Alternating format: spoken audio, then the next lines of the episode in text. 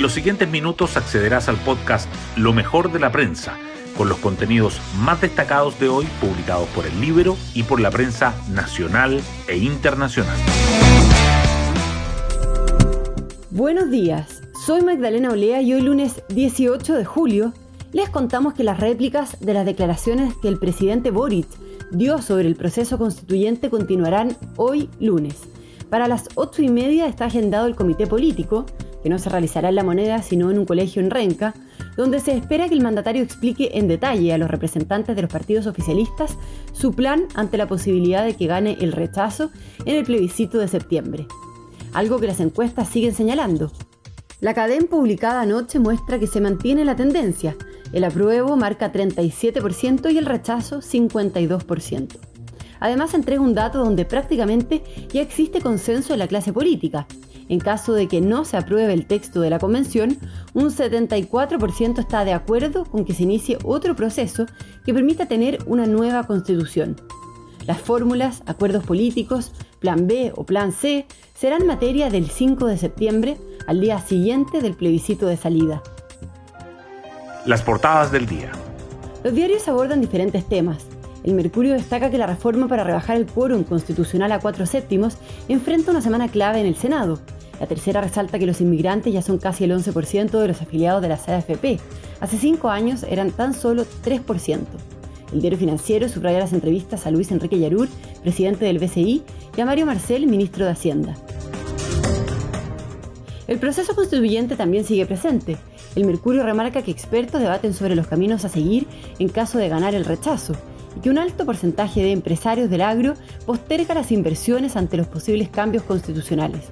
La tercera señala que el oficialismo marca los ejes para el comité político, más coordinación y foco en el apruebo. El Mercurio igualmente destaca que senadores y gremios discuten acerca del impacto que tendría el nuevo royalty minero, que el ministro de Agricultura defiende la suspensión de parcelaciones de predios rurales y que ocho terrenos compiten por adjudicarse al hospital de la zona norte de la región metropolitana.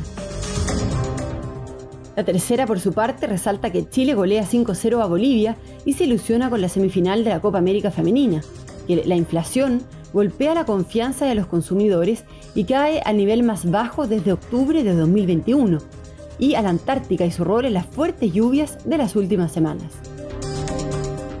Además, el Mercurio le dedica su foto a los atentados que afectan a 20 autos en los ríos y la tercera al calor en Europa que deja más de mil fallecidos y devastadores incendios. Hoy destacamos de la prensa. La reforma para rebajar el quórum a cuatro séptimos se enfrenta a una sesión clave en el Senado tras los dichos de Boric. La sala de la Cámara Alta contempla votar mañana, en el primer lugar del orden del día, la reforma constitucional para rebajar los quórums de aprobación de cambios a la Carta Magna, según lo acordado por los comités parlamentarios. Hay optimismo entre sus impulsores respecto a que se lograrán los dos tercios necesarios, para lo cual se requerirá apoyos de la oposición y del oficialismo. Es indispensable aprobar la nueva constitución teniendo la mirada en los cambios que hay que hacer, dice el ex ministro de Defensa José Antonio Gómez, quien reafirma la postura del Partido Radical de visar el texto propuesto por la Convención, pero recalca que hay varias materias que deben modificarse, incluido el sistema político. Opina además que de imponerse el rechazo es más difícil concretar los cambios para avanzar hacia una nueva Carta Magna. Esperamos que la recesión sea acotada. Ya se han acumulado todas las políticas orientadas a estabilizar la economía, dice el ministro de Hacienda, Mario Marcel, quien afirma que hay que estar tranquilos porque Chile comenzó el ajuste fiscal y monetario antes que otros países. Valora la intervención cambiaria del Banco Central y espera que el mercado retome una situación de cierta normalidad en los próximos días. El país no se va a desarrollar muy rápido con esta reforma tributaria, dice el presidente del BCI, Luis Enrique Yarur, quien habla de la transformación de la entidad durante los últimos 30 años y entrega su visión sobre la situación del país dice que vamos a seguir con un grado de incertidumbre importante tras el plebiscito y cuestiona la propuesta de cambios impositivos. Otras noticias. Los inmigrantes ya son casi el 11% de los afiliados a las AFP. Los venezolanos y colombianos lideran las nuevas incorporaciones.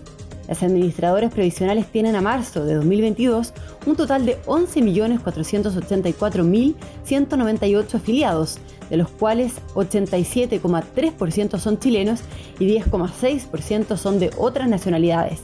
Hay 2,1% del que no se tiene ese dato. Los extranjeros eran solo el 3,07% del total hace cinco años. ¿Habrá que repetir el proceso constitucional de ganar el rechazo en el plebiscito? Es una de las preguntas planteadas tras las declaraciones del presidente Boric el viernes. Otras interrogantes son si se debieran incluir los escaños reservados para los pueblos originarios, la paridad de género y la lista de independientes como en la convención que recién acabó. Queman 20 autos en los ríos y los gremios insisten en aplicar estado de excepción. Encapuchados atacaron una empresa de áridos en la comuna de Mafil y un fondo forestal en Lanco durante la madrugada de ayer. El gobierno desechó el jueves ampliar la medida a esta región porque en sus palabras no ha habido un aumento significativo de ataques. Y nos vamos con el postre del día. En la Copa América Femenina Chile golea a Bolivia y buscará las semifinales ante Colombia. Las Rojas arrollaron a su rival 5-0 y lograron su segunda victoria. El miércoles jugarán contra las anfitrionas que marchan invictas con el objetivo de meterse entre las cuatro mejores del torneo. Bueno, yo me despido, espero que tengan un muy buen comienzo de semana y nos volvemos a encontrar mañana martes en un nuevo podcast, Lo mejor de la prensa.